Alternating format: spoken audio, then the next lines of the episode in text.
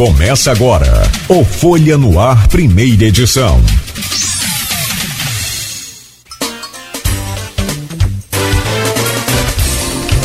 Quinta-feira, 7 de dezembro de 2023. Começa agora pela Folha FM 98,3, emissora do Grupo Folha da Manhã de Comunicação. Mais um Folha no Ar.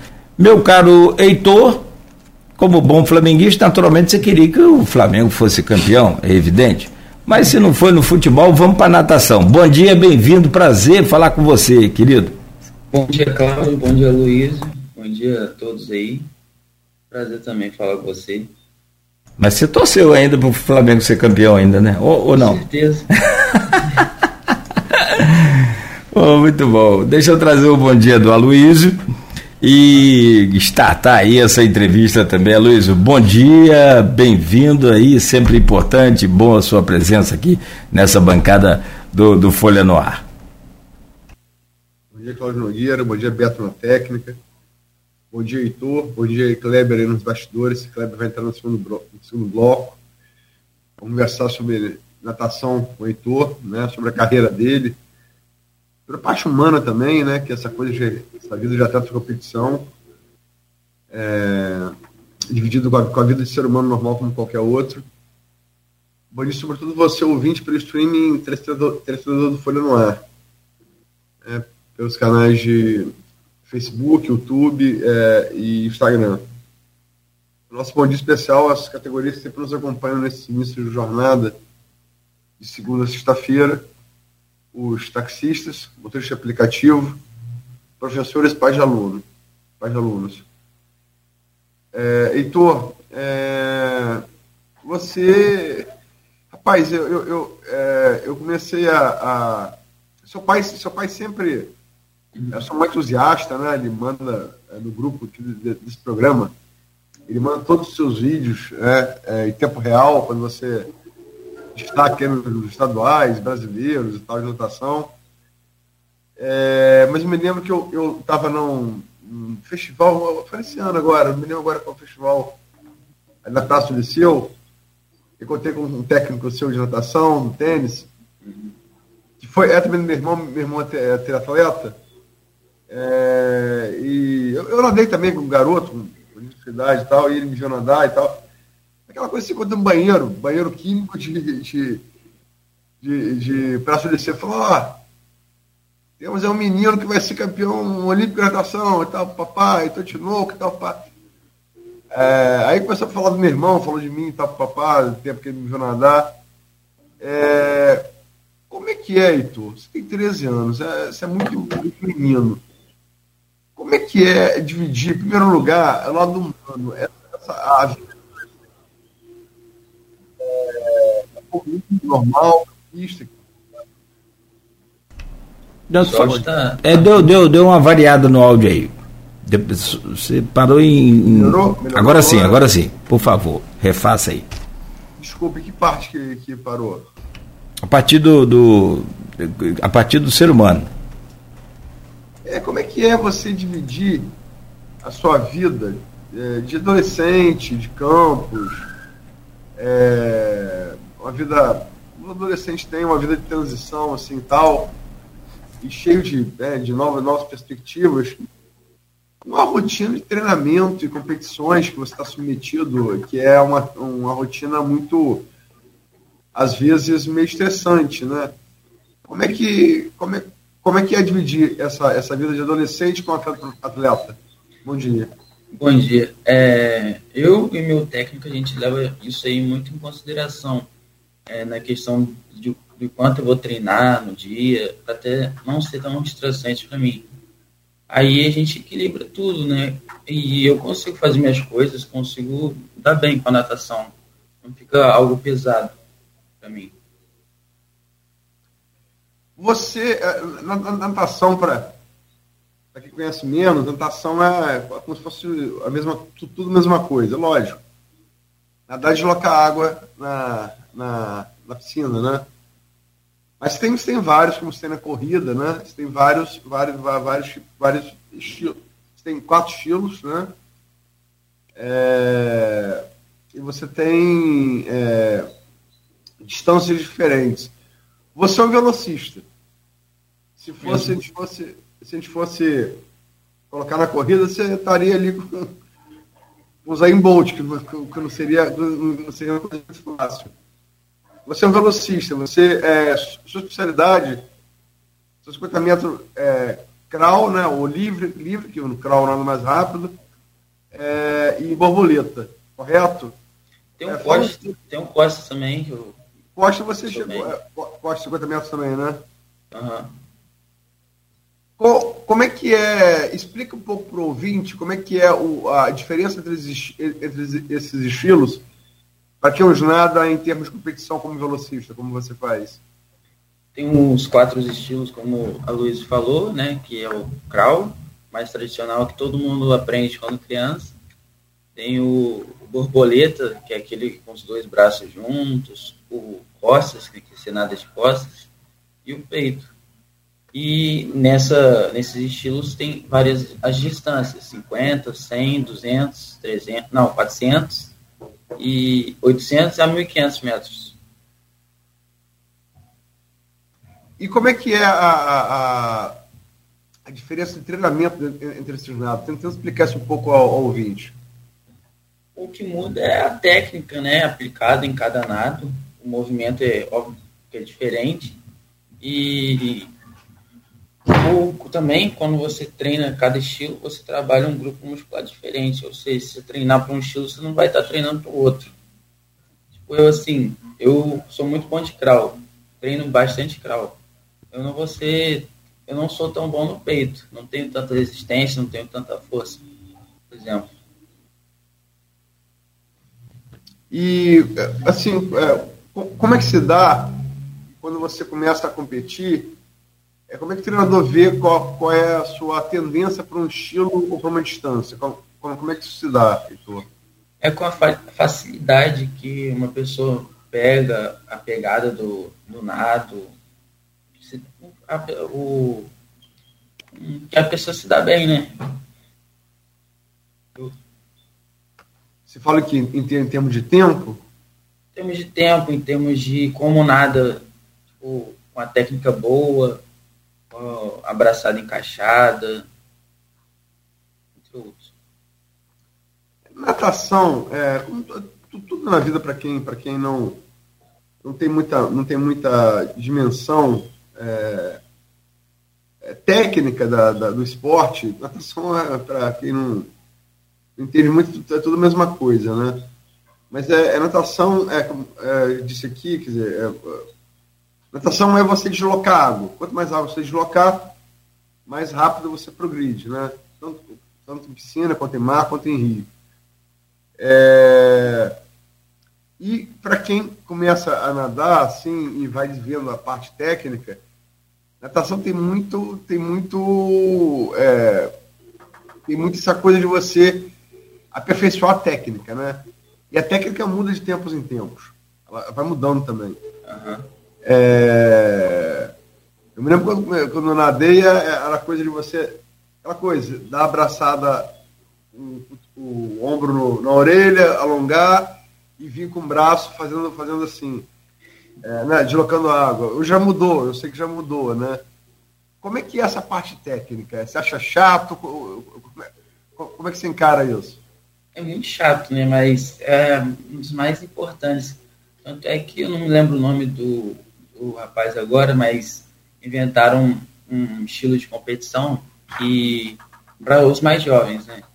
Que é a prova normal, só que a pessoa, o atleta, né, que fizer menos braçada e em menos tempo, ganhava a prova. Não considerando só o tempo, mas sim valorizando a técnica que é muito mais importante do que a força nesse início e progressão da natação. Luiz, tem uns vídeos aqui, vê se a gente consegue colocar aí, Beto. Enquanto, gente, enquanto você vai falando aí, o, os vídeos vão, vão aparecendo, o Heitor pode comentar também, Luiz.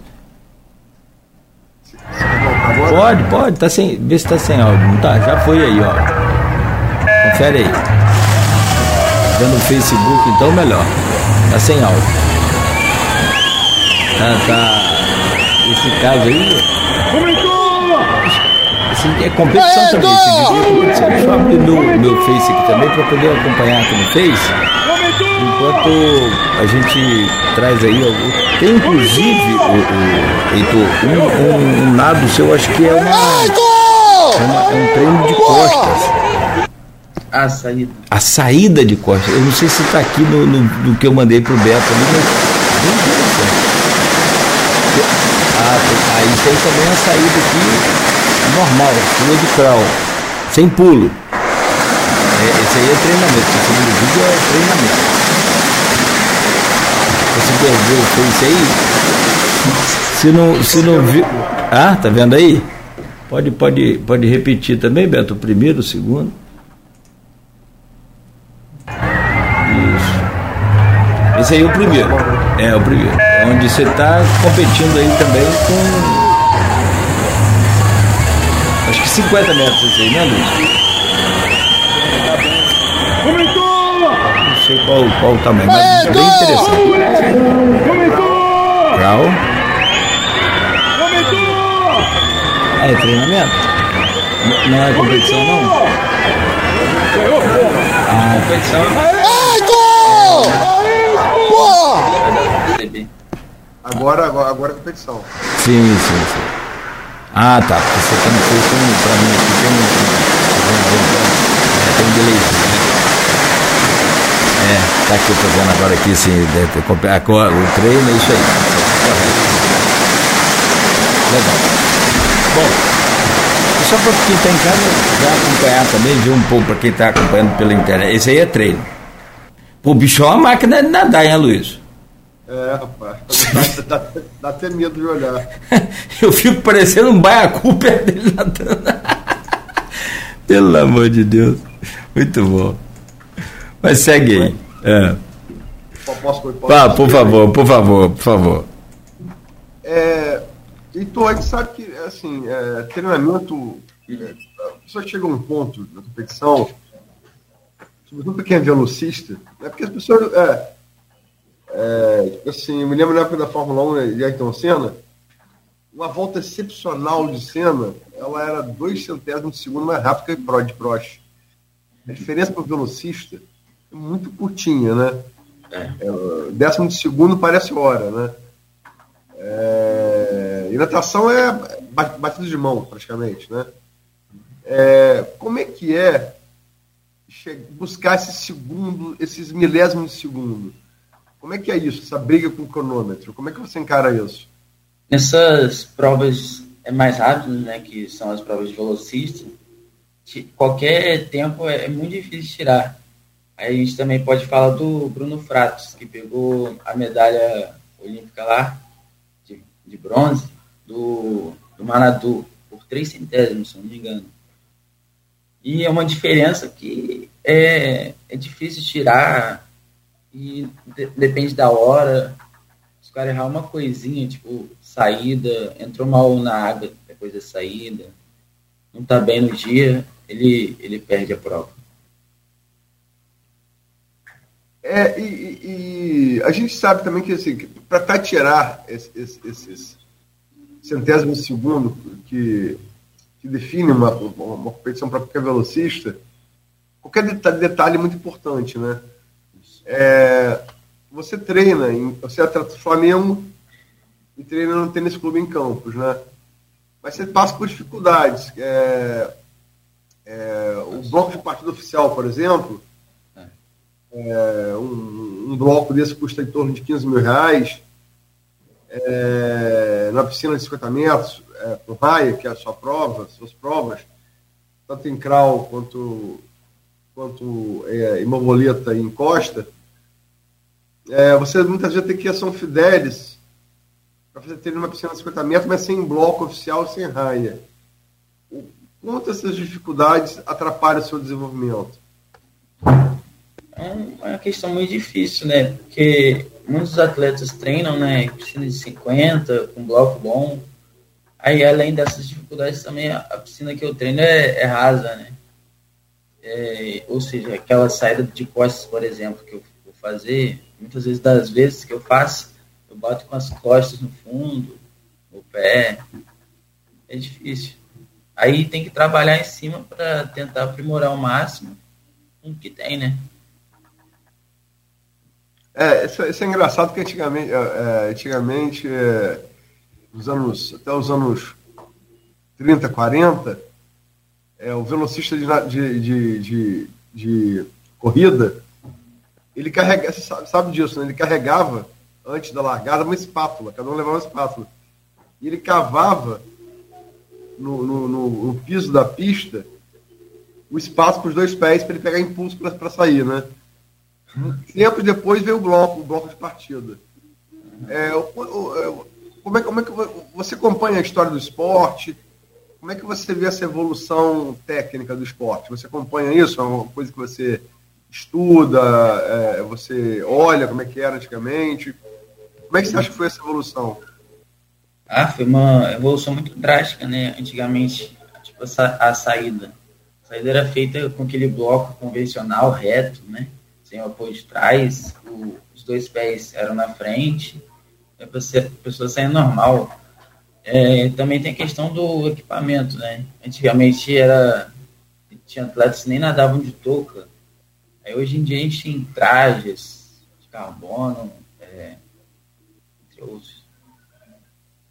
É evoluindo demais. Você usa esses trajes? E essa coisa também de depilar, como é que é isso? Tirar a resistência da água, como é que é isso? Eu uso esses trajes assim, né? Pra tanto é para não ficar em desvantagem. E falando desse traje, é um equipamento muito caro, né? Hoje em dia a gente encontra na faixa de dois mil a três mil reais um, da Arena, da, da Speedo.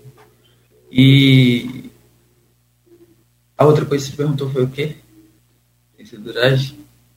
Ah, depilação. É, depilação, essa se depila?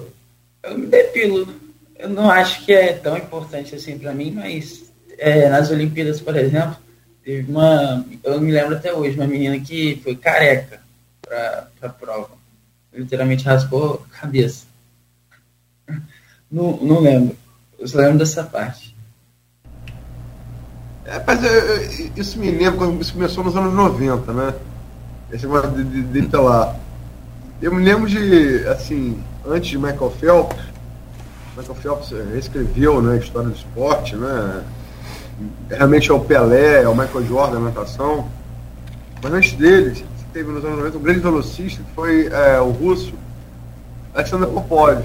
E ele não se depilava, não é. usava touca, tem que para todo mundo. É. Você, você, você, chegou a ver, a ver vídeos do Popov? Sim, é, meu pai me mostra também, quando ele nadava, ele era chamado de Popov na faculdade. E, o Popov tinha uma técnica muito boa e conseguia fazer 20, 21, 22, se não me engano é 22 ou 21, não sei ao certo.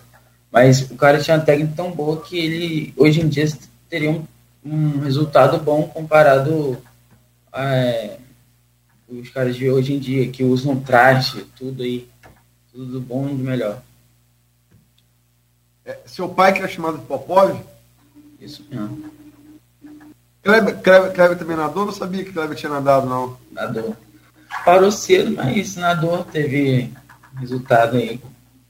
Nadou o quê? Na, nado prego, porque chega mais rápido ao fundo? Deu uma paradinha, né? Mas, ou não? é, investiu no filho. É. Agora, então, é, como é que é assim, o, o, o lado humano? Você é, vou retomar a pergunta do início. Você é um, um, adolescente de 13 anos, né? É um período de muitas transformações na vida, na vida de qualquer ser humano. Muita descoberta, muita transformação. É, como é que é, é, é, é A gente sabe que para ser um atleta de competição como você é, de nível estadual, nacional e mundial, é uma rotina quase inumana de, de, de, de, de treinamento, de alimentação, dormir cedo, acordar cedo, né? Você está numa fase agora de balada, você vai começar é, é, natural. Como é que é equilibrar essas duas coisas? Eu consigo, mas eu também não vou, não extrapolo, né? O, é, alimentação é muito regrada, né? Porque qualquer coisinha qualquer besteira que eu coma interfere demais, eu já sinto a diferença no dia seguinte ou no treino. E essa aqui, eu vou, participo de festas, só que tudo na, na, na medida, né? Pra não ficar, tipo, sair 5 horas da manhã da, da festa não tem como para mim. Tem aqui no, no grupo de, de WhatsApp do qual seu pai participa, é, o grupo de WhatsApp do programa é, e, e, do blog Opiniões, é, que a Silvana Venâncio, que é jornalista de Bom, Bom Jesus estava falando, ex-colega de Fafi, que estiver ouvindo a gente, um beijo, Silvana. Ela pergunta aqui, Heitor, qual é o seu ídolo na natação? E o que falta para o esporte ser potência no nosso país? O que, que eu falo sobre isso aí? É, é, você responde a pergunta dela. Quem é seu ídolo da ah, tá. E o que, que falta ah. para o Brasil ser potência no esporte? Ela pergunta para você. É, eu admiro os atletas brasileiros, né? Cielo, tem o Bruno Fratos, né? Que apesar de ser de baixa estatura, falam aí, eu também sou, enfrento a mesma dificuldade é, e vou enfrentar, né? É, essa dificuldade aí. E também gosto de atletas de fora, né? Tem o McVoy, atual campeão mundial de 50 livre, e tem o Dressel, tem o próprio Popov, que a gente havia falado antes. E eu gosto dele pela, pela gosto deles pela técnica de cada um, pelo estilo de treino e vai nisso. E a outra pergunta é qual? É o que, que falta para o Brasil ser uma potência no esporte? Cara, acho que falta investimento para falta investimento e incentivo, principalmente. Porque no Brasil, né, o esporte mais popular é o futebol, né? Aí é o que tem mais investimento e vai tudo para o futebol até o próprio Flamengo, né? Você vai ver é, os jogadores de futebol aí não pagam nada. Tem coisa nessas competições que eu tenho que tirar do meu próprio bolso. Não é uma coisa barata. É, e, e, como é que é, como é que foi a sua ida para o Flamengo? Como é que é a sua vida de atleta do Flamengo? Minha ida foi, eu era do Fluminense, né? Aí Flamengo acho que estava vendo o resultado na equipe que o Luciano estava levando para o Rio e ofereceu uma proposta para a gente entrar no Flamengo e fazer parte dele, representar ele no, no, nas competições. Isso foi, foi quando? Quando foi isso? Não me lembro agora. Sabe? Ano passado, eu acho. No início do ano passado. E ser atleta do Flamengo tem um, você leva o nome de um time, né? É, uniforme também, eu sou flamenguista, eu acabo gostando de ser do Flamengo. E eu gosto. Uma equipe muito boa, tem muito, eu tenho muitos amigos lá do Rio de Janeiro que são do Flamengo. E é bem legal de ir para a competição representando o Flamengo. É, você, você falou que nadou no Fluminense antes. Você é, que? Tava indo no caminho certo, menino. Mas ele é flamenguista, Luiz. Mas trocou uma Libertadores por três. Né? É, tá. Mas é, você torcia pro, você torcia pro Fluminense antes, você já era Flamengo. Como é que é essa coisa de. Você, lógico que é contratação, mas são hum. clubes marcados pelo futebol. Como é que é essa essa coisa de paixão e, e, e, e vida de atleta? Ah, eu sou flamenguista, mas quando eu tô pela natação não levo nada em conta. Boa, boa. Eu só. Só eu mesmo. É, seu time é você, né, cara? Boa. É. Natação, é, pra quem nadou assim, essa coisa. Natação é, é. Tudo na vida é repetição, né? Você fazer aquelas várias vezes e tal. Até melhorar a técnica. Natação é um esporte muito chato. Porque você fica ali contando azulejo. É, assim, eu falo é experiência pessoal, né? Cada um tem a sua. Você tem que montar uma historinha na cabeça para o tempo passar. Né? Concentrado naquilo, é o tempo, o tempo não passa, e é chato. Só que se você se concentrar demais na historinha, você perde a conta da volta. Então, é um equilíbrio, é um exercício mental, né? Como é que é para você isso, Heitor? Cara, eu nem percebo, na verdade. Eu fico muito concentrado no treino, né? É, é tanto esforço que eu faço, né? Porque eu procuro fazer um treino com o máximo de intensidade possível. Aí eu mal consigo pensar nessas coisas, mas. É, no, no, seu treino, é, lógico, você treina, treina muita explosão, já que treina seus pais mandou, você é velocista, velocista explosão. Técnica, explosão, né? Mas é assim, quando você nada, nada, nada até para relaxar, você nada que distância de crawl, por exemplo. Para relaxar, eu não gosto muito de soltar, não. Meu técnico fala que depois do tiro tem que soltar. Às vezes eu saio da competição sem, sem nadar relaxando, né? Soltar é nadar relaxando. Aí é nadar, nadar solto, sem fazer força, uns 300, 400 metros. Mas eu solto só 100, 50. Eu fora d'água. É pouco, né? Pouco, pouco. É, 100 piscina olímpica são duas voltas, né? Uhum. Então você, você, você não se esforça muito em soltar o corpo, não, né? Uhum. Você gosta, você gosta da. É, como é que é também? A gente sabe que é, qualquer esporte, você tem aquele cara que é muito bom no treino e aquele cara que é muito bom na competição. É, eu, Twin falando, é, por exemplo, é, Twin Felipe, Felipe e Felipe Borges aqui de Campos foram bons nadadores no, no meu tempo. É, falando do Popov. O Popov chegava na sala de, de se reunia antes ali, os, os nadadores com os fiscais, técnicos. Quem, quem é que eu vou ganhar hoje aqui? Quem é que eu vou ganhar hoje? Gustavo Borges já falou isso também, né? Ele era muito é, marrento nesse sentido. Como é que você vê essa relação, é, é, essa diferença? Porque tem atleta que no treino é um monstro, mas ele não consegue reproduzir na competição que é no treino. E tem aquele cara que no treino é só razoável e na competição vira um monstro, né? Você sabe disso. Como é que é isso para você? Como é que você vê isso?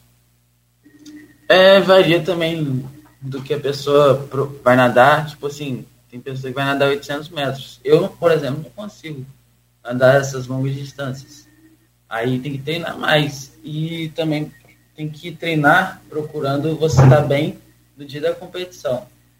Que na maioria das vezes é muito difícil de, estar. Você tem que procurar estar o melhor no dia. É, cê, tu, é, a gente no, no esporte, todo que no esporte também cresce muito com a coisa da, da competição com, com o adversário que você, que você que você tem assim, né, que te eleve, né? Gustavo Borges cresceu muito com o Popov, né? É, é, você tem é, é questão de, de, de, de, acaso, né? Mas você tem no, no Lucas De Santos, de Americano São Paulo, é, um cara que te, te estimula a, a, a, em competição, te estimula a ser melhor, porque também é muito bom, né? Na categoria de vocês, é, ele está ali com você com uma grande promessa é, entre os velocistas de natação do Brasil. Como é que é essa relação com ele e como essa competição com um grande cara da mesma idade sua te estimula a ser melhor? Ele não é só velocista, ele é tipo um Michael Phelps da vida, né? Ele na competição agora, ele quebrou o recorde de 50. Foi logo depois do meu também. Eu, quebrei o recorde brasileiro de 50. Aí logo depois, na série anterior, ele fez um tempo abaixo. Eu fiz o tempo de 24, 54. E ele, ele fez 24,07. Logo depois. Aí nós dois quebramos recordes. E ele também, além desse recorde, ele quebrou o recorde dos 200 400 e 800. E é um, um cara fenomenal. Que um cara desse não aparece toda hora, né? Aí eu tenho a oportunidade de ser incentivado e estimulado por ter um atleta desse adversário. Tem perguntas aqui no, aqui no, no, no streaming do programa, no Facebook. Perguntas aqui dos ouvintes para você. É, o Henrique da Hora pergunta aqui, eu repasso a você, sobre a preparação. Alguma curiosidade, seja na alimentação, seja nos estudos? Como conciliar estudos como rotina de atleta? Ah, é muito difícil, né? Principalmente nos brasileiros, né? Que coincidem com um, o período das provas. Aí o brasileiro tem um, um de inverno e outro de verão. Que eu sempre tenho prova e acabo tendo que fazer segunda chamada. E é muito ruim, né? Você ter que voltar já fazendo prova ou fazer um monte de prova num dia só. É bem difícil conciliar esses dois, estudo e natação. Também pergunta aqui a você, é, é o Marco Antônio Moreira, nosso colega jornalista. Um abraço aí para tanto para o Henrique quanto para o Marco Antônio. Mas o Marco Antônio pergunta a você aqui. Heitor, o Cielo, citado por você como um dos seus ídolos, estudou e treinou nos Estados Unidos da América, o que certamente melhorou substancialmente seu nível. Você acredita que para a sua evolução você também, você também tem que pensar nisso? Não acredito ter que ir para os Estados Unidos para ter um técnico bom, não. Mas eu acho, acho que seria bom para mim ir para os Estados Unidos estudar, talvez. Nem que eu volte depois, mas acho que seria legal eu ir. Você pensa esse projeto, é isso? O projeto. E tem questão do treinamento. Eu acho que o, o, o meu técnico Luciano é um dos melhores que tem do Brasil e que não, eu não acredito que nos Estados Unidos ou em outros países tenha um técnico tão bom quanto ele. Um técnico que, que leva, leva tão a sério o desenvolvimento do atleta no início. É, tipo assim, eu, né, ele, ele vê, me vê, tipo assim, é, tem um treino muito forte. Às vezes ele deixa de me dar esse treino para eu ficar melhor no outro dia, para eu conseguir estudar. Ele leva muito isso a sério. É, foi o Luciano que eu encontrei no, no, na fila do banheiro químico do, do, da praça do, do Liceu e falou e falou sobre porque o seu pai sempre fala, meu pai é sempre suspeito, né? Uhum. Pai, pessoa não pode nem ser tão bom assim, meu pai vai achar que você tem um supra-sumo. Mas é, é, que falou que você estava pintando aí como promessa para a, a gente sabe, Heitor, assim, tudo, em, em tudo, tudo é planejamento. Mas em esporte competição, muito mais. O que eu quero dizer com isso? Michael Phelps não nada o tempo que ele fez nas Olimpíadas um ano inteiro. O Usain Bolt não corre 100 metros rasos na mesma velocidade um ano inteiro.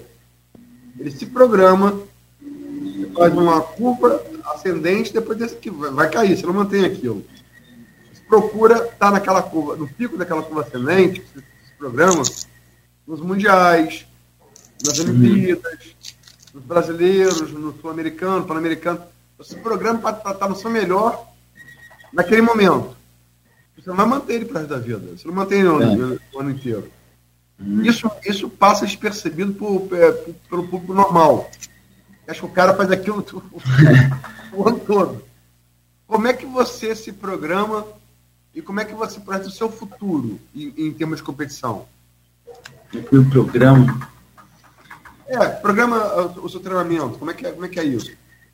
Ah, é, de acordo com o que eu vou, eu vou evoluindo, eu consequentemente vou ter que aumentar a carga de treino, vou ter que fazer musculação, não faço musculação ainda, já fiz, não tive um resultado tão expressivo para ter que fazer.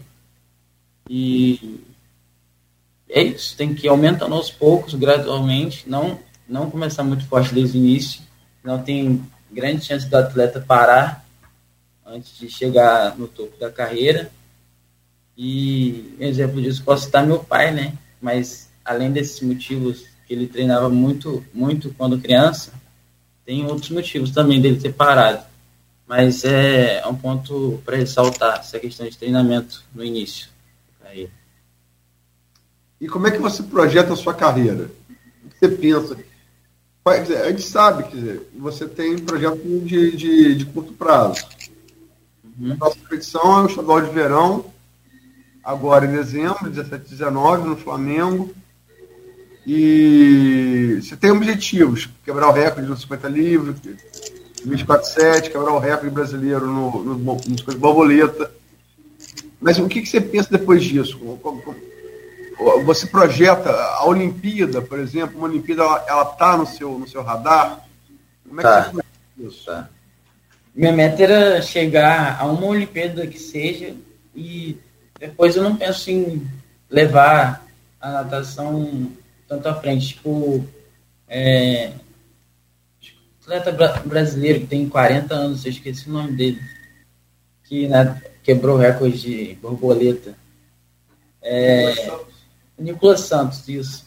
Meu pai me lembrou aqui. Eu penso em umas Olimpíadas só, porque a vida de atleta é muito chata, né? Tem que. Eu acredito que eu tenho que parar um pouco para curtir e relaxar. É, o, o quão importante esse, esse equilíbrio. É, tem um, tem um, um, sociólogo italiano que morreu agora recentemente, é, Domenico Di Masi, que chegou a escrever um livro sobre isso, né? O tempo do ócio. Ele, ele defende que o ser humano precisa de um tempo de ócio para ele mesmo, né?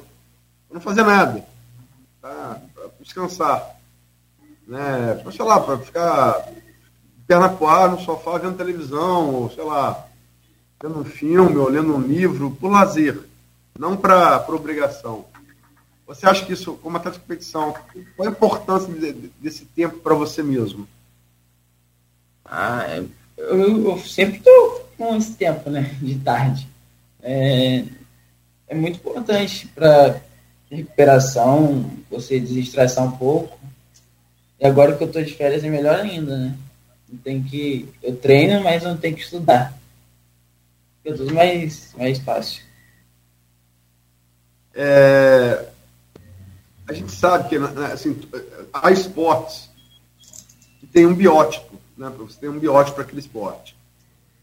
É, é difícil a gente, a gente, projetar, por exemplo, que, no, que no, no, na, na, natação de hoje, né, como ela se tornou, é, que um cara como Ricardo Prado, um cara baixinho e com tendência a sobrepeso, que ele vai ter o, o, o brilho que ele teve nos anos 80. Né? Hoje é, é, o Michael Phelps, né? Cintura fina, ombro largo, alto, membros longos, né? É o biótipo do nadador. É, como é que, é, que é o Nogueira já falou é, no início do seu biótipo, mas qual é a importância do biótipo que você atribui do biótipo da pessoa para um determinado esporte? É, é como todo esporte, né? Tem basquete, por exemplo, né? A altura muito importante e na natação é o mesmo, né? É, mas qualquer, acredito que qualquer pessoa, independente do biotipo dela, ela consegue nadar. Não, nadar todo mundo consegue, mas. É, consegue nadar, nadar competitivamente. O negócio é ganhar. É, o negócio é ganhar. Eu acho que com, com foco e determinação qualquer um consegue competir. Você acha que um gordinho baixinho teria chance na natação competitiva de hoje? Como Ricardo se Prado? Se ele, se ele começar desde o início, consegue. Depilação. É, se ele começar desde o início, ele consegue. Você acha mesmo isso? Que o cara consegue Acho. mesmo simbiótico?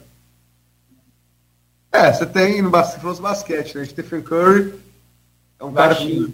cara que menos dois metros, mas é um monstro jogando basquete. Ô, né? ô, ô Luiz, aquela, aquela Leila do, do vôlei é um exemplo brasileiro aqui também, é baixinha, lembra? Aposentada hoje, né? Leila? É ela mesmo não é tão baixa, não. O baixo joga, joga de líder, né? É, um pouco fora do padrão, talvez. Acho que bastante armador, né? É. Tem que ter de armador. É, não vai na sexta, né? É, o cara. É, é, assim, ele, por ser muito baixo, o que ele faz? Ele, ele é uma, um grande arremessador, né? Ele, ele compensa a altura dele no, no a precisão, precisão do tiro, né? Você tem que altura hoje, Heitor? 1,81. É, a sua projeção chega, chega a que altura? Não dá pra saber, né? Mas eu vou querer chegar a uns 85, tá bom. E qual seria a altura ideal hoje para um, um, um competidor de natação velocista? 1,90. Então você vai ficar um pouco abaixo. Na, ver, na verdade, posso nem falar que é ideal, né? Porque o, o campeão aí tem 1,80 e pouco. É, varia isso. Mas eu acredito que 1,90 seria bom. Você acha que não chega lá não, né? Uhum. E como é que você, como é que você pretende. É, você acha que você vai ter que treinar mais para tirar essa diferença, de repente, do tamanho que você não, que não vai alcançar? Com certeza, né? A frequência de braçada ter que ser maior, a frequência de pernada, a, a, a força que eu vou aplicar na água toda. É porque essa coisa do biótipo, é, é, é tem caras que, que mudam essa história. Né? Até o Zen Bolt aparecer, o biótipo velocista era tipo de um pugilista, né? Era um cara muito forte, né? Muito musculoso e, e não tão alto. É, parece o Zen Bolt, um cara enorme, né? Longilíneo. Tinha uma largada muito ruim, mas a, a, a, a distância da, da, da, passada dele era, ele passava todo mundo, na, na, na, passava passando. Como é que é isso? Como é que, como é que, como é que essa adaptação, até, até a subversão é, muitas vezes de um, de um, de um que você considera o ideal para determinado esporte, para esses caras que chegam e mudam tudo isso? Entendi sua pergunta, não. É, é assim, você tem um estilo, tipo assim, você tem um, um biótipo que é adequado para o esporte. Chega um cara como o Zayn Bolt que muda isso. Uhum. Não é mais o cara tão forte, é o cara mais longilíneo. É, como é que é isso? Como é que você vê esses caras com essa capacidade de mudar o que se espera é, do ideal para o esporte e de repente o cara não tem aquele biótipo que é o, como, como, como ideal, mas ele passa todo mundo, todo mundo reescreve aquela, essa, essa história. Como é que você vê? Eu vejo como uma oportunidade de falar, dizer que o esporte não é só para um determinado tipo de pessoa, e que é muito comum isso de biotipos diferentes se destacarem é, em uma prova que é, pede outro biotipo. Nas de 50, 50 livre, né, prova de velocidade, que eu vejo mais isso, que é o Bruno Fratos e McVoy, são de estatura média, baixa, e se destacam. Mas, é, se destacam mas... com caras de 1,90 fortes, tipo o Manadu francês, que tem quase dois metros de altura e não consegue acompanhar os baixinhos. Né? É, mas o, o cara para fazer isso tem, tem, que ter, tem, tem que ter muito talento, né? Tem. O cara tem o biótipo correto, né? Isso mesmo. Então, são 8, 8 e 7. É, estamos chegando no final desse primeiro bloco com você. É, quais são. É, você falou que você pensa em Olimpíada, está na sua radar Olimpíada. Como, como, é que você projeta a sua vida daqui para frente? Em, em, termos, nós estamos em 2023, entrando em 2024, você tá, tem 13 anos, né? É, como é que você projeta isso para frente? Você tem uma, uma, um, um objetivo em tempo? É, em quantos anos você pretende estar onde? Você pensa nisso? Penso, é, esse ano eu quero bater a marca dos 23 segundos dos 50 livre. E ano que vem chegar, tentar chegar mais próximo dos 22, que é o necessário para ir para um. Necessário entre aspas, né? Para ir para o Mundial, umas Olimpíadas assim. E, e, e, em termos de Olimpíada, é, é, qual, que é o sonho de qualquer atleta, né? Desde a antiguidade, é, que, que você, em termos de tempo, que, que, que Olimpíada a gente estaria falando? Olimpíada de 2024 é quase improvável. É, talvez de dois, 2028, que vai ser a outra. É, talvez essa. Que eu teria que bater a marca dos 21 para poder ir. Bem difícil. Mas é, é, é o que está no seu planejamento, né? Isso. É, para finalizar, então, eu, vou, vou, eu passo e passo e passo para o Nogueira, se ele quiser fazer uma pergunta. É, o que, qual foi, assim, você enquanto, é pequeno ainda, tem 13 anos, desculpa falar assim, não é uhum. condescendência, mas você é um, um, rapaz, é um menino, você né, tá, tá sendo adulto, vai começar a ser adulto agora. É, o, o que, que o esporte trouxe, tirando da, o reconhecimento e tal, o esporte trouxe de bom para a sua vida? O que Heitor hoje é um menino melhor por conta do esporte que ele não seria sem o esporte? É disciplina, saúde principalmente. Eu, por causa do esporte, tenho um físico e tenho uma saúde muito boa. E essa questão de ser muito focado, né? muito regrado nas coisas que eu faço. É, você acha que você se tornou assim a partir do esporte, né? Não só pelo esporte, mas o esporte incentiva, é, incentiva o desenvolvimento dessa, dessa qualidade. Foco e disciplina, né? Uhum. Nogueira? Heitor, ah, muito boa a conversa. Heitor, cabeça feita, né? Você ouve, entende. É, vocês falavam aí nomes bons do, do, do esporte. Eu me lembro, Aloysio, década de 80, Heitor, é, um australiano também, Ian Thorpe. Uhum. Ah, é anos 90, nos 90. 80, no... é. 90, não, bem depois. Ian Thorpe é o torpedo, já é anos 90 2000, se não me falha a memória. 80, 90, é. 90 2000. É, não, 82 foi quando ele nasceu. Eu pesquisando para a entrevista aqui, eu lembrei. 82 foi quando ele nasceu, isso mesmo. É, do, já pro final, né? 2000, por aí, está certo. É muito bom também. Você já viu vídeos dele também, Heitor? Já. Muito bom, muito bom. Quem que é, só para fechar aqui, 8 e 11, quem que é pior, seu pai ou o treinador, para te cobrar aí resultado? Não sei, mas os dois não me cobram não. Ah não, né? Mas acho que quem fica mais animado com. Nem dá pra falar quem fica mais animado com o resultado. Os dois. Os dois, os dois se pá, com certeza. Ah, mas de coração seu pai ficará sensivelmente mais emocionado. Ah, é. Entenda? O treinador também, quando está envolvido, né, comprometido.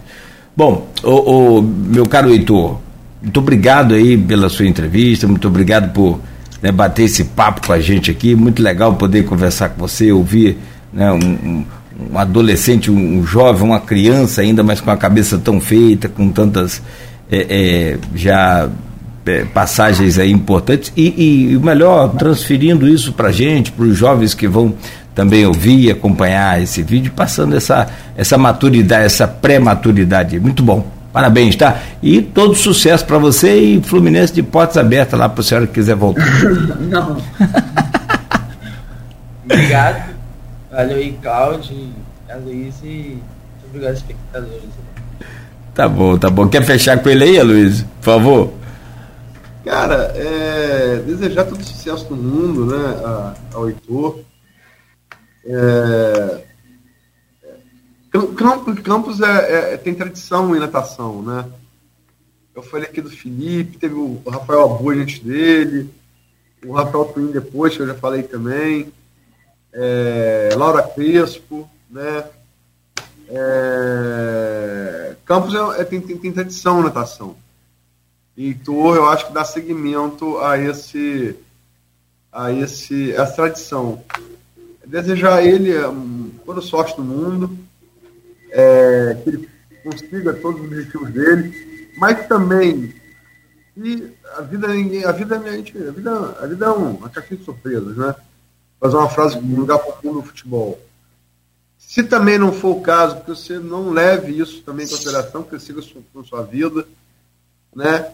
Mas é desejar que você alcance seus sonhos, siga uhum. corridas, é, represente o Brasil.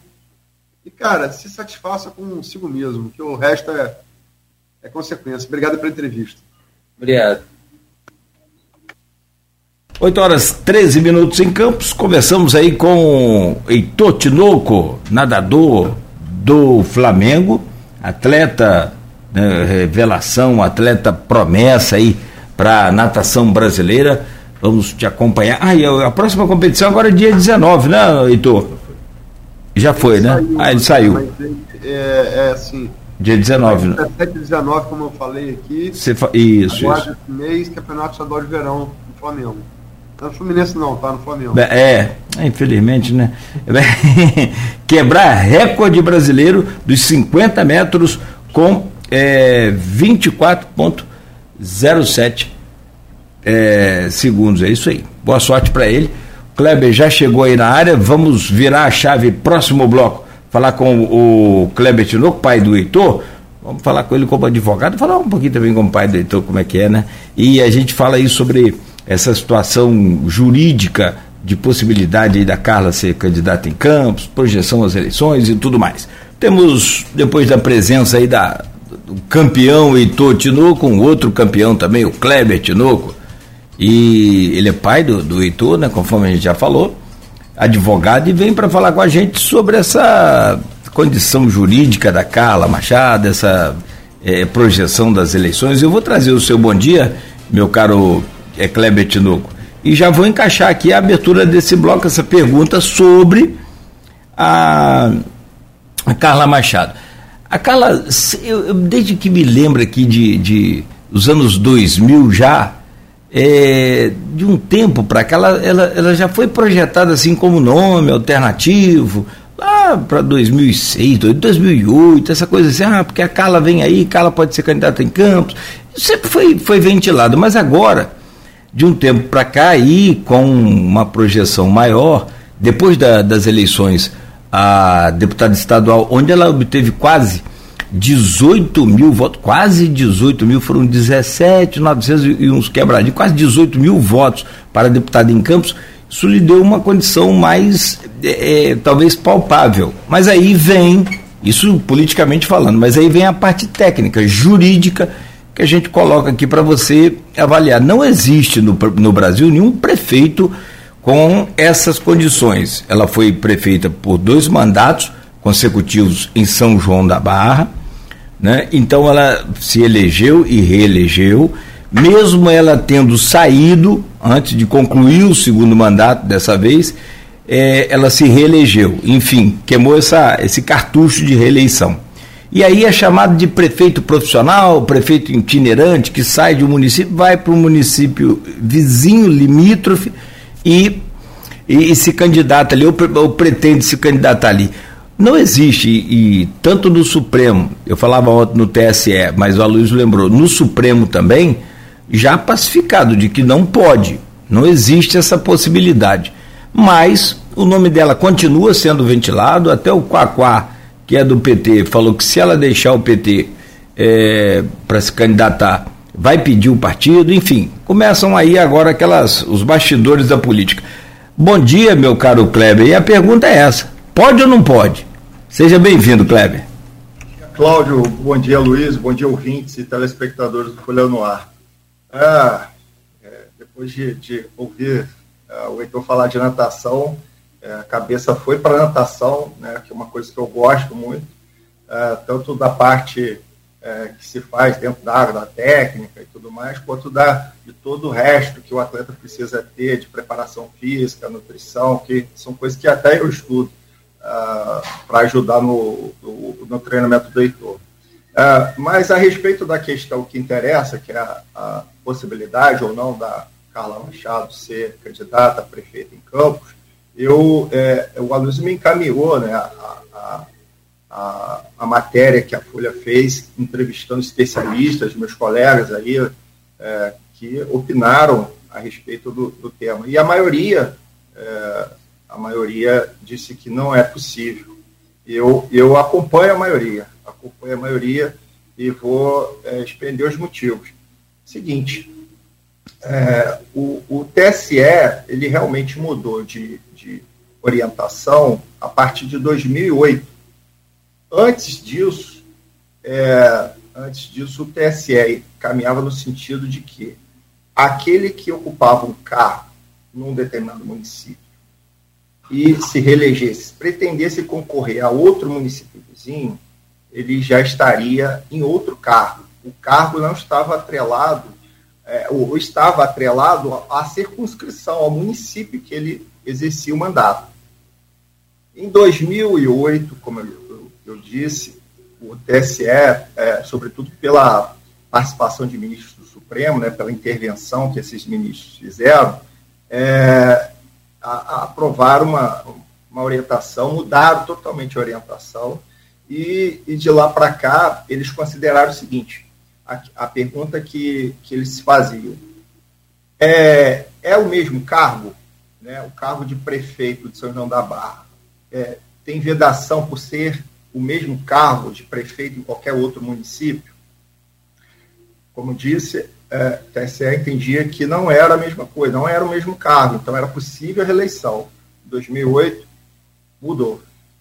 O voto do Carlos Aires Brito, do Eros Grau é, e a, da própria Eliana Calmon é, ficaram vencidos os dois advogados né, que compunham o TSE e que é, o Marcelo Ribeiro, um deles, ele chegou a ressaltar que ele estava é, é, decidindo conforme a jurisprudência do TSE até aquele momento, é, no que foi é, respondido pela ministra Liana Calmon, do STJ, que também integrava a corte à época, dizendo assim, olha, é, de fato a gente tem que respeitar a jurisprudência, mas é, se contraria a Constituição, a gente tem que mudá-la. E foi o que aconteceu. A partir daí o TSE entendeu que cargo, mesmo cargo, é qualquer cargo de prefeito, seja em Campos, Barra, qualquer outro município Macaé, qualquer município, é, o cargo de prefeito ele não pode é, disputar pela terceira vez. E aí surge uma outra questão, né, que é, que é assim, ah, mas ela renunciou ao segundo mandato para disputar a, a, o cargo de deputada estadual. Foi eleita e, e tudo mais.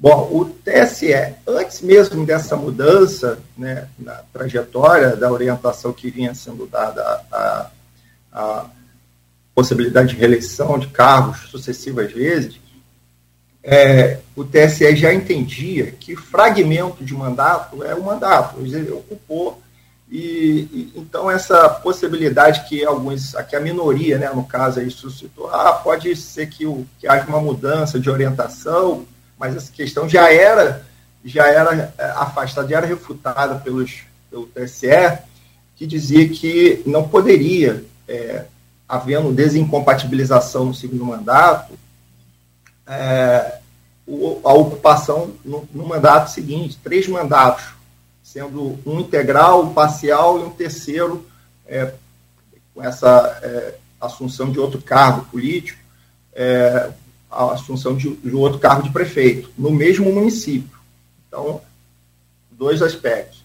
É, o município era, tinha que ser o mesmo município e é, o cargo, isso já era pacificado, independentemente de ter sido é, desempenhado integralmente o mandato, integralmente ou não, era considerado. Então, não poderia, já desde aquela época, não, não exercer. Então, é, a partir disso, eu, eu considero que uma mudança que, que libere a candidatura da, da, da Carla Machado é, não, vai, não vai acontecer, porque o TSE já tinha essa orientação e agora a única mudança que houve a partir de 2008 e que foi confirmada pelo Supremo Tribunal Federal em 2012 é de que cargo cargo é, a ser considerado como único, né, na sequência, é qualquer cargo de prefeito.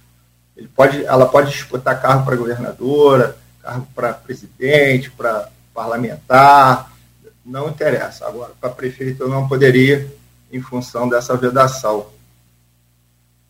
Acho que, que é isso.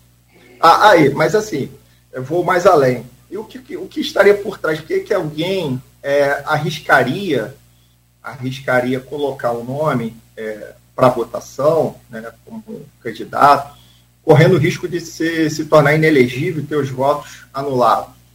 Bom, eu acho que isso pode ser até uma estratégia, porque a, a legislação eleitoral admite a alteração do candidato faltando 20 dias para o pleito. Então, você levaria um nome, faria toda a campanha, né, e, e, e a partir do momento certo, lá, trocaria o nome e outro candidato assumiria o posto dela, afastando o risco de, de uma inelegibilidade é, ser de, de, declarada mais à frente e, consequentemente, os votos serem anulados. É, Kleber, você falou, você primeiro deu, deu a interpretação da sua área, que é jurídica, né? Você, você precisa lembrar, você citou a, a matéria da Folha, a gente ouviu alguns juristas para opinar sobre isso. O Robson Marcel Júnior, é, doutor José Paz, Priscila, Berge, doutor Vitor Queiroz, é, é, Priscila Marins, Vitor Queiroz, é, doutor Gabriel, João Paulo Granja, doutor João Paulo Granja, Neto e Gabriel Rangel. Né, é, desses, os, os que aventaram a possibilidade de, ah, pode ser possível, Lógico, a releitura, uma formação de uma nova jurisprudência sempre é possível, em tese, né? sempre, em tudo. Mas foram quem, quem achou que isso seria possível, no termo fático aí para o de Carlos agora, né, no, daqui a já menos de 10 meses, são um pouco mais de 9 meses, até 6, hoje é dia 7, são 9 meses, para ser preciso, 29 dias, até uh, o 1 de outubro, quem, quem apostou que, poder, que poderia mudar foram o Robson e o José Paz Neto. Os demais é. acharam que não, que, não, que não é possível. E no caso, o Gabriel, o Vitor, o João Paulo Grande, a Priscila, e mais quem? A Luísa, que estou esquecendo aqui. Não, é isso mesmo. São esses. São esses que falam que não, que não é possível. É, e você, além da parte jurídica, você fala da parte política. Né? É uma estratégia jurídica também, né? Acaba sendo uma estratégia jurídica. Você levar a campanha adiante com o nome que tem puxa-voto, né? que tem expressão política, e mais à frente você faz a substituição. Enquanto isso, você sustenta que é possível, sim, né? a, a, que ela concorra, que ela não tem nenhum impedimento. É porque o impedimento efetivamente vai, vai impedir, vai acarretar alguma consequência prática depois que for decretada, declarada pela Justiça Eleitoral. Enquanto isso, você segue fazendo campanha, pode ter até o registro da candidatura impugnada, mas você recorre, continua disputando o pleito e na fase final de campanha você retira o nome e substitui por outro. Você falou que isso pode acontecer até 20 dias antes do pleito, né? É de acordo com a, com a lei das eleições, né, a lei 9.504.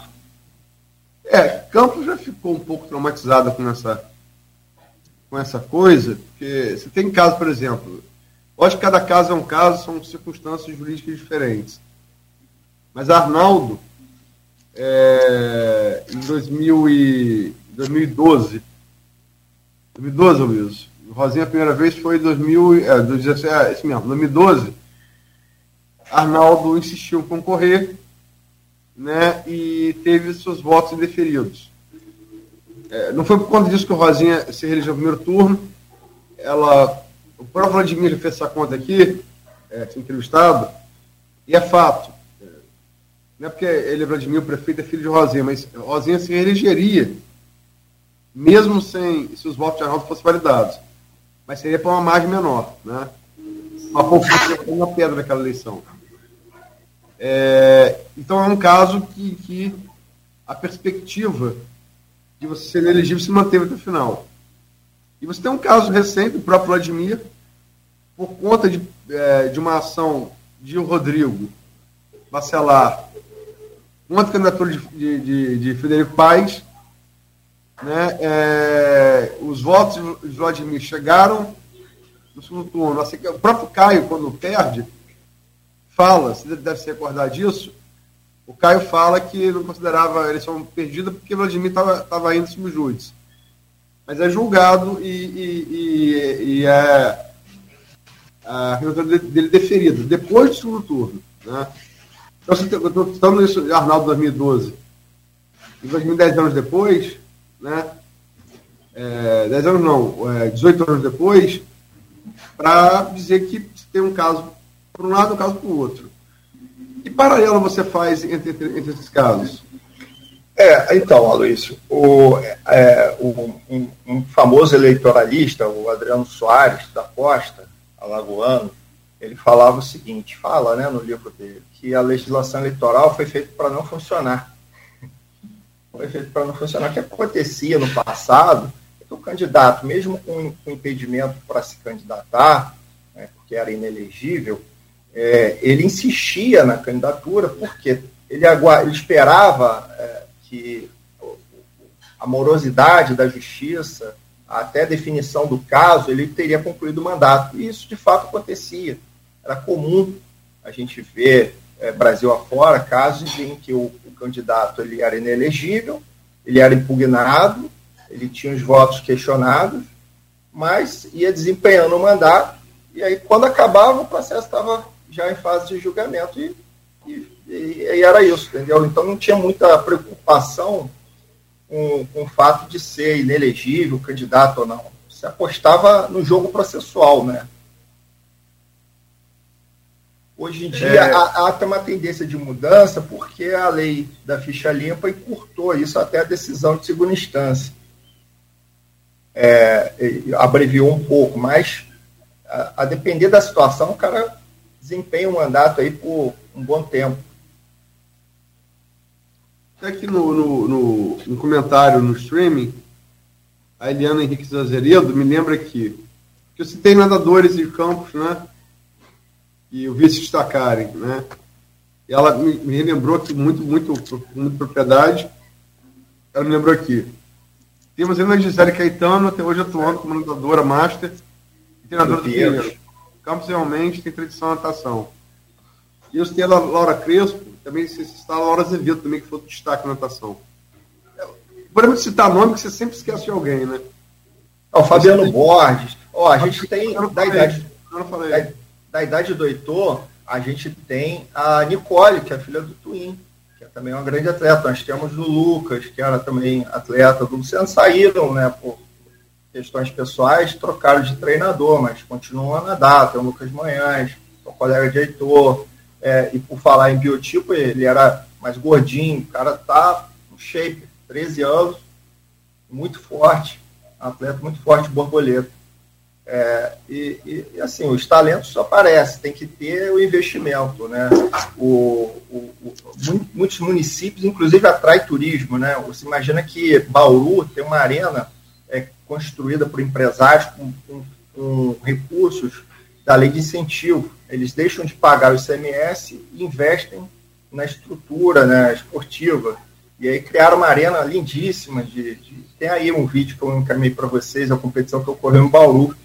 É, todos esses recursos foram empregados e ainda é, mantém 2.500 crianças, adolescentes é, em ritmo de treinamento de alto nível. E, o, e quando ocorre uma competição, como aconteceu lá, você leva 600 atletas, imagina pais, é, treinadores, atletas, familiares. Não é uma estrutura que vai ocupar o hotel, é, vai, vai frequentar restaurante, vai consumir, vai a shopping. Então, é, é, um, é um investimento a se pensar, porque é, é, o município poderia ganhar muito, né? os empresários poderiam é, fomentar isso porque ele tira o dinheiro do ICMS, patrocina alguma coisa que vai trazer um retorno muito grande para ele, para a cidade, né, como um todo, o evento esportivo. É, e agradecer a Eliana, porque Gisele é uma querida amiga. E eu é, ela que é uma amiga, nossa, é, a, Não, a, a, a Maria também. A Maria, o Heitor começou a nadar com a Maria, que é a filha dela, desde pequenininho, tem vídeos deles indo para competição juntos. É, a Maria é, encantadora, menina. A Gisele é amiga muito querida. A gente não se, não se fala há algum tempo, mas é uma amiga muito querida ali da, da juventude. Agora, Kleber, é, independente das questões jurídicas, é, se vai concorrer, você falou aí, até lembrar Gustavo Matheus falou aqui na terça-feira, que Carla poderia estar ali, é, o que o Gustavo disse, é que Carla Pedro está ali é, é, segurando o lugar, entendeu? É, Sabe-se que na última hora não vai poder, não vai poder, mas ela segura. E é que se lembrar, Lula fez isso em 2018, quase elegeu Haddad, Haddad, Haddad presente. É, você Lula pode... foi preso até o final. No final transferiu muito voto para Haddad e votou Haddad no segundo turno, né? É, eu acho que essa pode ser a, a estratégia por detrás né, dos argumentos, porque juridicamente eu não vejo, é, não vejo chances dela reverter uma inelegibilidade. Ah, quem sustenta, eu acredito que faça isso até pensando nessa estratégia de manter, sustentar a candidatura até quando der, é, e antes do pleito, substituir a candidata por outro nome e, e entrar para a disputa. Mas é, é, independente da parte da parte jurídica, é, isso vai, vai, vai, definir o TSE ou, ou o Supremo, ou ambos, né? A gente tem a questão do, do jogo jogado mesmo, né? Você tem em, em 2023, é, a Folha divulgou as três pesquisas eleitorais feitas em 2023. Né? E, é, na verdade, eu, assim, eu vi outras pesquisas além dessas três que eu fiz. Mas, por princípio ético, é, eu fiz que eu olhei a íntegra. Me dá uma fatia. Você pode até negociar com a fonte. Olha, qual a informação da pesquisa você não usa? Você pode negociar com a fonte, mas você tem que ler ela inteira. A pesquisa pode ter pesquisa de Nogueira e Kleber. Tem uma fatia disputando um carro eletivo. Uma fatia que Kleber está muito bem, melhor que o Nogueira, mas no geral o Kleber está atrás de Nogueira. A gente está aquela fatia, é, um, é uma. Você não uma representa, fé. né? É, é uma fé. Então, a, as três pesquisas sabia que eu tive acesso à íntegra. Então, a GPP de março, a Iguape, que é relevante, porque foi encomendada pelo grupo dos Bacelar, e deu uma vantagem muito grande ao Vladimir. Então, acho que o Teflon da pesquisa, além da credibilidade do Instituto, é do contratante, né? E você tem a Prefab Future de agosto. A Prefab Future, é, eu também me permito colocar senões, porque ela, é, a, a, a Iguapa GPP, obedeceram ao censo BG 2010 proporção do universo ouvido. E a Prefab Future aumentou muito a parcela de os eleitores evangélicos de 0 a 2 salários mínimos. São uma, que, os 0 a 2 são a maioria, mas eles aumentaram, entendeu? Que é, em tese, o eleitor dos garotinhos. Em tese. Mas todas elas, é, mesmo com esses senões que são necessários a Prefab Future, não deram nada muito diferente. Na estimulada vou dizer aqui os números. GPP de março. Estimulado, você apresenta o, o, o nome dos candidatos, né? Vladimir Garotinho, intenção de voto. 50,4%, Caio Viana 18,1%, Marquinhos Bacelar 5,8%, Thiago Rádia 2,9%, candidato do PT 2,6%, CVC Direita Campos 2,3%. A Iguape de julho, feito pelos Bacelar, Vladimir, 55,4% da de voto. Caio, 8,6%. Marquinhos, 3,1%. Thiago Rangel, 2,8%. Jefferson Luiz, 1,2%. Sérgio Mendes, 0,5%. Prefário Futuro de agosto. Vladimir, 66,8%. Caio, 8,6%. Marquinhos, 1,6%. Thiago Rangel, 0,8%. CVC Direita Campos, 0,7%. Swift 0.2. Eu sempre gosto de analisar a eleição para de pesquisa porque é racional, é objetivo. Você, você, já ter fundo da paixão. Muitas vezes distorce o, o, raciocínio sobre, sobre eleição. Como é que você, que tem experiência eleitoral né, como advogado, vê esses números? É, o grande favorito, a pesquisa. É as pesquisas mostram que o grande favorito é, de fato, o Vladimir. Uh, e, e, eu acho que, não tendo nenhum, não havendo nenhum fato novo aí né, até as eleições que desgaste a imagem do, do Vladimir, ele se coloca aí para ganhar até no primeiro turno.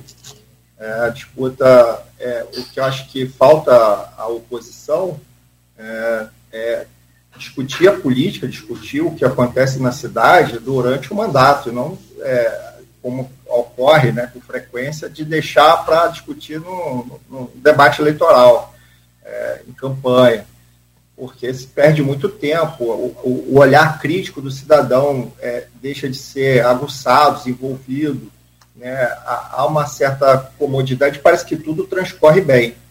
Então, quando a oposição é, se silencia e há vozes na oposição capazes de fazer uma análise crítica, né, de políticas, de tentar apresentar uma proposta, e não como acontece, né, que fazer uma disputa só no último, no último minuto do jogo aí, que é o tempo de campanha, você vai desenvolver, é muito dinheiro que se emprega, mas você não precisa fazer, é, gastar dinheiro para discutir a política de campo. Você pode criar canais de comunicação, participar de debates é, e discutir a cidade, né, o problema da cidade com especialistas, eu acho que a Folha tem até esse papel é, importante, né?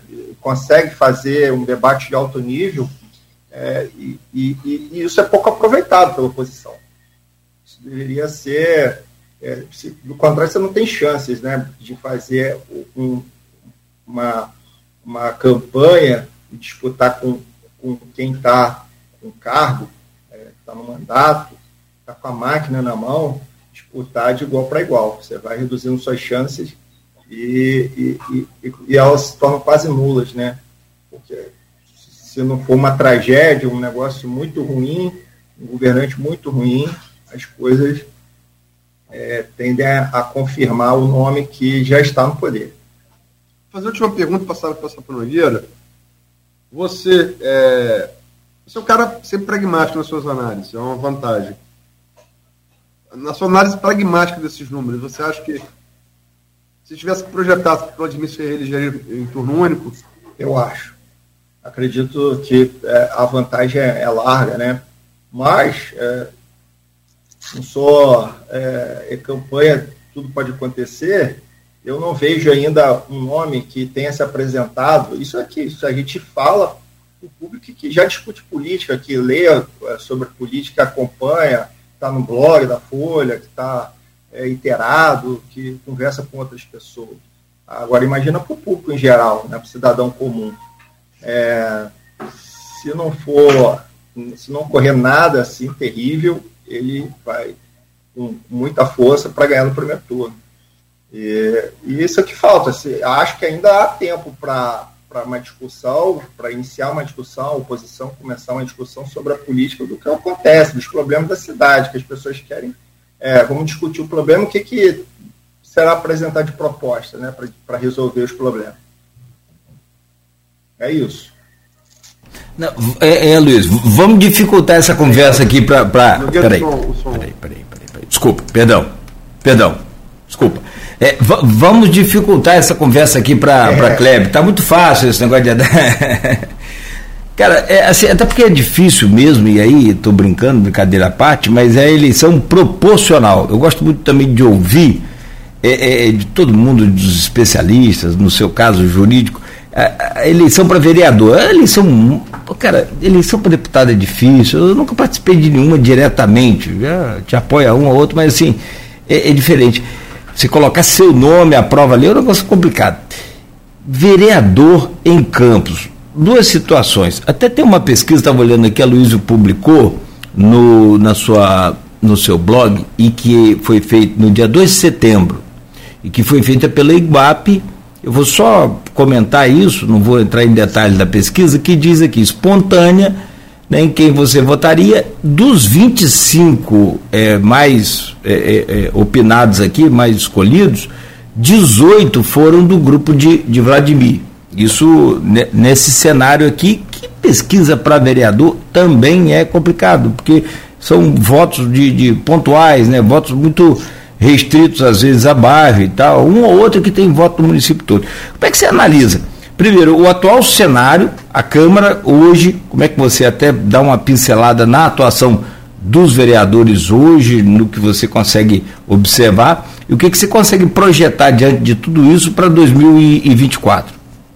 Então, é, eleição para vereador é, outro, é outra conversa, né? Eu acho que é, é, é bem difícil, é uma disputa muito acirrada e, e o nome né, né, levado, as ideias do político não são levadas muito em conta na hora do, do eleitor é, médio, né, da, da população, o grosso da população votar. As pessoas querem é, saber ali da última hora o que, que vai ganhar de repente, é, do amigo que indicou, fica meio perdido, desorientado, sabe, do, do papel do vereador. É, eu acho que teria que haver um curso até, né? Eu sugeriria um curso para vereança aqui, aqui em Campos. Acho que já, alguém já desenvolveu aí algum projeto nesse sentido, mas não colocou em prática. Mas a, a desenvolver, criar curso para vereador, tornar um político bem preparado para destacar algumas eu, eu coloco até uma, uma questão que, que eu vi na prática, né? Por exemplo, é questões envolvendo o Código Tributário, o legislador ele tem é, iniciativa de projeto de lei, não precisa esperar um projeto executivo, porque alguns projetos de lei, segundo a Constituição, têm que partir necessariamente do executivo, para que sejam constitucionais, que a iniciativa é reservada pela Constituição ao prefeito, ao governador, ao presidente da República. Mas em outros casos, como é a legislação tributária, não necessariamente você precisa de um projeto iniciado pelo executivo. O legislador pode dar um início a um projeto para criar uma isenção, é, e isso já foi discutido pelo Supremo, já confirmou essa possibilidade, é, é, até do, é, de criar isenção e, e outra. Já se, o argumento contrário a essa possibilidade foi refutado pelo Supremo. Dizia assim, não, mas isso vai afetar as receitas e, e a lei orçamentária de iniciativa do Executivo. O Supremo já rechaçou essa, essa tese. Então, é, a, o potencial do legislador é reduzido por falta de conhecimento, né, por falta de, de estudo, de preparação para exercer o, o mandato. É, e aí fica tudo muito. Uh, uma política bem, bem pequena de é, tomar lá da cá, cargo ali, cargo aqui, indicação, é, contrato, sei lá o quê. E, e, e, os problemas que a, que a cidade enfrenta é, cita até um outro exemplo. É, é, é, a gente falou da, do, do, esporte, né? o Heitor comentou sobre o esporte. O Heitor tem uma enorme dificuldade, ele, ele contou aqui, para poder fazer as provas na data é, na data que volta do, do, brasileiro, porque é uma semana de competição, ele retorna tendo que fazer duas, três provas no dia. Existe é, a lei que apoia a lei do esporte, que garante ao estudante é, a lei não é tão precisa, né, mas ela precisa ser detalhada, necessita de detalhamento, é, de assegurar ao estudante atleta é, o direito de ter aula de reposição, de fazer segunda chamada em outra data, de, o calendário adaptado. O Distrito Federal já, já avançou, o Distrito Federal já tem lei nesse sentido. Então, acho que é um, é um, são iniciativas como essa, né, que potencialidade que o legislador tem de criar um, projeto, apresentar um projeto de lei, de aprovar e de converter esse projeto em lei sem, sem depender da iniciativa do executivo. É, é, algum tempo atrás eu via muito, até dos assessores, despreparo dos assessores parlamentares nesse sentido, de dizer, ah, não, isso aqui é de iniciativa do, é de iniciativa do executivo, e não era da iniciativa do executivo. É, o projeto poderia ser iniciado dentro do parlamento, dentro da Câmara, e não era. Bom, são 8h59, já na reta final desse programa, meu caro é, é Kleber, queremos fechar aqui te agradecendo, é, principalmente por né, nos é, prestigiar aqui com, a presença do seu filho, com a presença do nosso campeão, e a gente vai estar, tá, e tenho certeza que a partir de agora também, muitos que até por, porventura é, poderiam não estar acompanhando aí a trajetória do Heitor, vão passar a se interessar, e é o que a gente quer, na verdade, e está mantida aí essa tradição, como o Luiz falou bem, da natação campista, mas agradecer a você também por estar aqui conosco e, e emprestar o seu conhecimento nesta manhã. Obrigado, amigo, boa sorte, parabéns aí pelo filhão e sucesso sempre. Muito obrigado, Cláudio, muito obrigado, Luiz, pela oportunidade. É, falar é, tanto de natação, do direito eleitoral, para mim é um prazer e, e, o espaço que a Folha nos dá é, é de suma importância é, e a gente vai tirar muito proveito disso, acredito, e espero que abra os olhos aí também, até como falei do, do, da lei de incentivo ao esporte, dos empresários aproveitarem a oportunidade de destinar seus recursos que serão pagos de CMS para atividades esportivas que vão atrair, uh, vai movimentar a, a economia local. Vai, dar vai gerar para o turismo, para os restaurantes, vai gerar ganho para a cidade como um todo, além do esporte né, que, que, que acaba sendo desenvolvido. Que muitos talentos se perdem né, sem, por falta de oportunidade. Quantos atletas de natação que poderiam ter o potencial campistas e, né, e que não, não conseguem um local para treinar, porque é caro, o esporte é, é, é amador é caro de ser praticado, um traje, como o falou, custa caríssimo, um óculos, um simples óculos de natação da melhor qualidade é 500, 600 reais. É, então, é, se não tiver um apoio como esse, quer dizer, que é feito em outras cidades, né, e pode ser copiado, precisa ser criado do zero. Mas eu agradeço muito a, a oportunidade de poder falar tudo isso. Obrigado, Luiz, obrigado, Cláudio, e a, agradeço a paciência dos ouvintes. É, não, boa ideia, sim. Muito bom. Essa ideia do, do investimento aí no, nessa juventude, se não bastasse só o resultado que cada um pode trazer e tudo mais, mas só em colocar essa, essa criançada toda para tirar da rua já é o maior resultado, o maior é, é, ponto positivo de, de qualquer investimento desse. Aloysio, meu caro, muito obrigado por hoje também. Fique à vontade, claro, para fechar aí com o, o, nosso querido Kleber Tinoco. E amanhã estaremos de volta às sete da manhã aqui no Folha no Ar. Obrigado, Nogueira. É, amanhã é, vou estar entrevistando o vice-prefeito Frederico Paes, vice-prefeito, é, industrial da Sul Álcool, engenheiro agrônomo, né? Na verdade, essa entrevista estava marcada para sexta-feira passada mas em virtude, infelizmente, do falecimento do empresário Renato Abreu, que tem uma ligação afetiva enorme com o Frederico, né? É, Renato faleceu na quinta-feira, o sepultamento foi em Niterói. O Frederico teve que se deslocar para lá, a gente entende perfeitamente, né? E reforçamos aqui o lamento pela morte do Renato, o vácuo que ele deixa na, na, vida empresarial, não só de Campos, como da região do Brasil, né? era, era um cara dessa prateleira. E vamos entrevistar aqui amanhã o Federico, então. Em relação à entrevista de hoje, agradecer, agradecer ao, ao, ao, ao, Kleber pela oportunidade de falar com não, não falar com ele, para falar com o filho dele, o Heitor. E é, assim, você, você, você sempre vai torcer, não tem de não ser bairrista, né? mesmo que como eu não nasceu em campo, né, que foi criado, você vai torcer pelos talentos da, da cidade com os quais você convive, né? Você vai sempre torcer pelo, pelo, pelo êxito de, desses talentos. Embora, como eu tive chance de colocar para Peitor, se não vier também esse projeto, cara, vida que segue, entendeu? Mas é. Por motivos, é, para mim, óbvios, pessoais, é, quando eu vejo assim, uma relação de pai e filho bonita, e gratificante para os dois polos da relação, como eu vejo entre Kleber e Heitor, eu fico muito, como pai, eu fico muito feliz.